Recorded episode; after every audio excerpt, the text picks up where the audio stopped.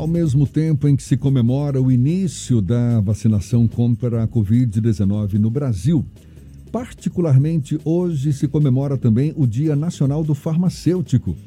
A data foi instituída para lembrar a importância dos profissionais que atuam nessa área, profissionais certamente fundamentais para a saúde e de forma especial agora em que o Brasil começa essa campanha de vacinação contra o novo coronavírus.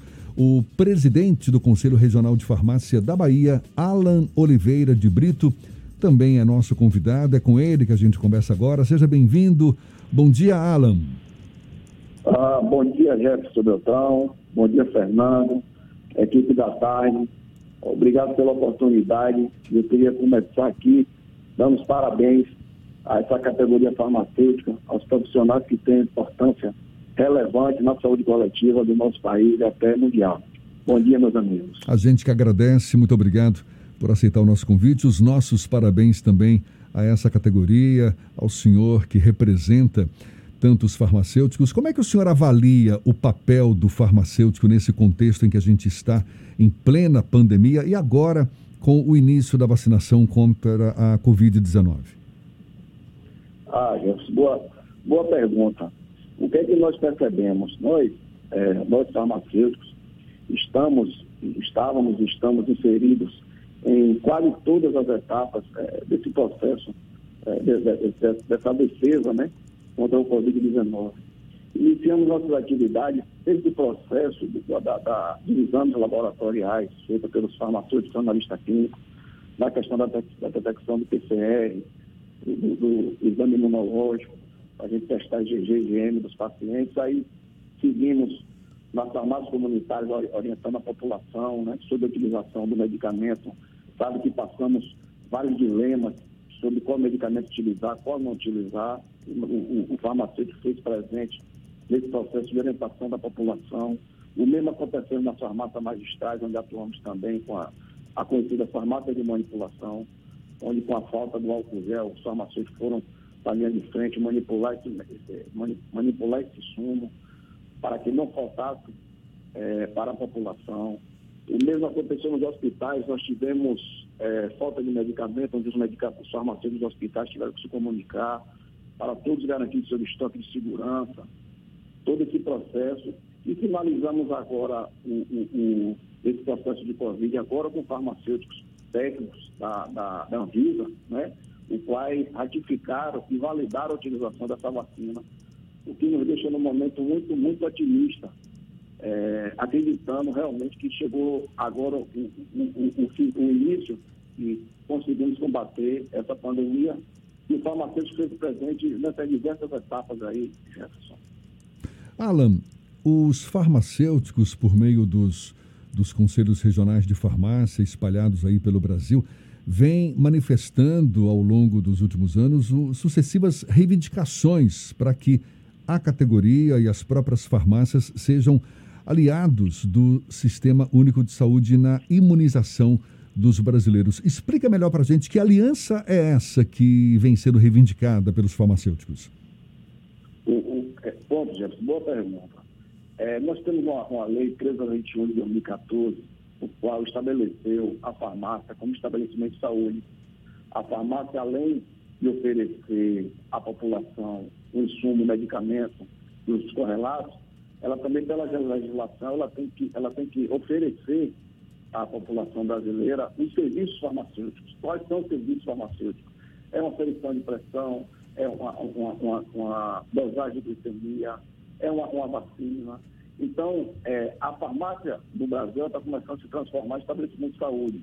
Então, a população farmacêutica vem reivindicando, é, é, isso sugeriria um apoio também de outras entidades, como outras entidades reguladoras, como a Vigilância Sanitária e a Anvisa, para que dê o apoio para que essa farmácia se transforme realmente em estabelecimento de saúde, que a população possa chegar na, na, na farmácia, ter condições de tomar sua vacina, ter condições de tomar, ter uma orientação, até fazer outros exames, alguns exames laboratoriais possíveis. Então, a farmácia, como estabelecimento de saúde, ela vem evoluindo nessa, questão e realmente ser estabelecimento de saúde. Se você perceber, nós temos hoje aqui na São Salvador cerca de 958 farmácias.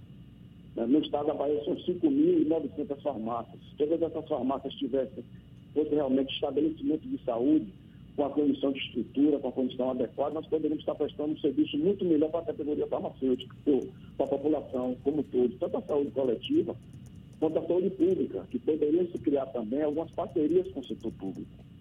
Na, na questão agora da pandemia, a gente, a gente poderia ter ofertado muito mais postos de vacina através das farmácias. Então, a reivindicação é essa, é contribuir mais ainda com a sociedade em benefício da, da, da saúde coletiva. Alan, tem uma questão envolvendo os farmacêuticos que atuam nas farmácias, que é a ausência em muitas farmácias de um farmacêutico responsável que fique efetivamente na unidade, principalmente no interior do estado. Como é que o Conselho Regional de Farmácia atua nessa fiscalização? É, nós, temos, nós temos hoje cerca de 10 fiscais, e nós, nós temos um plano de fiscalização anual e nós circulamos todo o Estado. É, nós, nós, temos, nós temos por obrigação, nosso papel é esse, da fiscalização profissional e, consequência, defendendo a saúde coletiva, a saúde da população.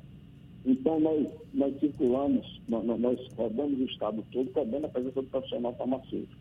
Hoje nós temos uma evolução grande na quantidade de farmacêuticos presentes, mas existem algumas, algumas farmácias elas insistem em, em não contratar o farmacêutico. O que é nós fazemos? Nós mutamos a farmácia, encaminhamos toda a documentação, tanto do Ministério Público quanto da Vigilância Sanitária, para que solicite encerramento e fechamento dessa farmácia até que ela se regularize.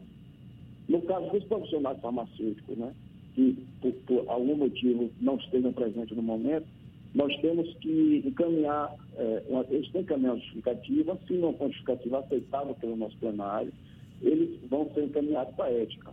Né? E eu solicito, a, foi uma boa pergunta, que eu solicito à população que só procure farmácia com farmacêutico. A farmácia não tiver sem farmacêutico, é, fazer denúncia a, a, vigilância sanitária, como o Conselho Regional de Farmácia da Bahia também, para que a gente possa evoluir nesse, nesse quesito. Já claro que já vem evoluindo bastante, hoje nós tínhamos um escassez profissional alguns anos atrás na Bahia, mas hoje são aproximadamente 40 faculdades de farmácia, nós já temos farmacêuticos suficientes para atender a população baiana. Você acredita que a profissão, depois do episódio da pandemia, passou por um, por um processo de valorização como outras áreas de saúde, como por exemplo enfermagem, técnico de enfermagem e medicina, ou os farmacêuticos ainda, infelizmente, continuaram em um plano diferente dessas outras categorias? Não, pelo contrário, eu acredito que dentro, dentro da perspectiva futura de saúde suplementar e saúde pública, o, o profissional farmacêutico tem um destaque grande. Se você perceber, o único estabelecimento, os estabelecimentos que não fecharam em momento nenhum na nossa pandemia são os hospitais e as farmácias. Todos eles é, é, exigem a presença do profissional farmacêutico. As farmácias elas estavam abertas e os farmacêuticos presentes para demonstrar para ajudar de, algum, de, alguma forma a população. É o que eu gosto de dizer. É, é, a, a, população, a sociedade, os órgãos reguladores, é, é, o, as entidades públicas, elas têm que entender que a perspectiva de crescimento da farmácia é muito melhor do que estão visualizando. Nós temos condições de apoio muito maior, porque nós temos ali um profissional tecnicamente capacitado, qualificado para dar orientação primária de saúde, né? de saúde como uma, uma, saúde, uma saúde geral, é, uma saúde norteadora de algumas ações. Então, se a farmácia ela ficou aberta, o profissional farmácia tem um destaque. Porque eu tenho um relato aqui de colegas que não paravam as pessoas procurando farmacêutico orientando sobre o uso de ivermectina, se serve, se não serve, hidroxicloroquina, todas essas drogas. Agora tivemos procura grande, teste rápido. E também agora, para finalizar, o profissional farmacêutico foi um dos que deu a validação da utilização da vacina. Então, pelo contexto de saúde, eu acredito que a saúde no país vai ter uma evolução muito positiva se começarem a, a, entender o processo da farmácia como estabelecimento de saúde. Então, acredito que nesse momento de pandemia ficou muito destacado o papel da profissão farmacêutica e, com certeza, agora é continuar crescendo ainda mais é, essa profissão tão importante. Você falou, Alan, sobre essa questão da procura da população sobre remédios que têm ou não funcionamento, eficácia contra a Covid-19 qual é o comportamento ideal de um farmacêutico quando uma pessoa procura a farmácia buscando remédios como hidroxicloroquina, azitromicina, que não tenham sido prescritos por um médico, mas que tenham sido recomendados por correntes de WhatsApp, por exemplo. A azitromicina precisa, não é? Acho que da prescrição médica. Não, não precisa não. Pode ser comprado sem prescrição. Tá certo. Então, por favor, Alan. É, na verdade, cada medicamento, os medicamentos, eles têm as classificações dele, até os medicamentos, como são regulados pela, pela Agência Nacional de Vigilância Sanitária, alguns medicamentos têm um regramento, né? Então, no caso da azitromicina, ele é um antibiótico que precisa de prescrição. Ah, né? Desculpa. As, as, as outras drogas, como a ivermectina, ela não precisa de prescrição. Né? Ele precisa de prescrição médica, ela não precisa de retenção de receita. Então, a população, quando procura o farmacêutico, eticamente, e, e, e, o farmacêutico tem que responder de acordo com a legislação. Ele não pode, ele não pode prescrever medicamentos que ele não tem autoridade, autonomia para prescrever, que, na verdade, o farmacêutico só pode liberar por vontade própria os MIP, né? Medicamentos têm de prescrição. Os outros têm que ir de prescrição. Então, os farmacêuticos têm que seguir, eles seguem as legislações vigentes, né? Só que aconteceu no caso da pandemia. O que aconteceu no momento da pandemia foi que as pessoas, elas queriam medicamento de qualquer forma. Elas, todos estavam seguros dentro do processo. Então, tem uma utilização grande de medicamentos que, às vezes, com a ausência do farmacêutico, a, a, a, do farmacêutico, ou alguma coisa nesse sentido, elas solicitavam ao balconista algum medicamento, acabavam tendo esse consumo grande de, de medicamento é, sem prescrição. Alan, a gente está conversando aqui com ah. o Alan Oliveira de Brito, que é presidente do Conselho Regional de Farmácia da Bahia.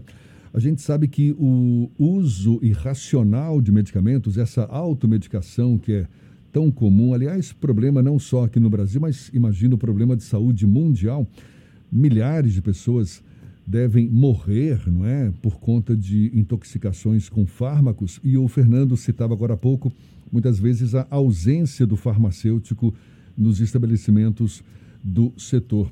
Isso, de certa forma, não contribui para o uso irracional de medicamentos? E como é que os farmacêuticos podem contribuir nesse sentido, para que pessoas morram menos devido a intoxicações com fármacos? Boa, boa, boa, boa pergunta, o, o farmacêutico ele já tem por obrigação, pelo papel inato da profissão dele, que ele foi, o que ele, o que ele estudou, é, é, é para oferecer para a população, justamente orientar a população no uso racional do medicamento. Nós temos, nós temos no país, é, é, com, com a população também, ela precisa se conscientizar e procurar o profissional farmacêutico nos estabelecimentos, para que ele possa orientar da melhor forma possível a utilização ou não daquele medicamento. Então, hoje você sabe que nós temos uma, uma, uma, uma propaganda muito forte na indústria farmacêutica sobre a utilização de medicamentos.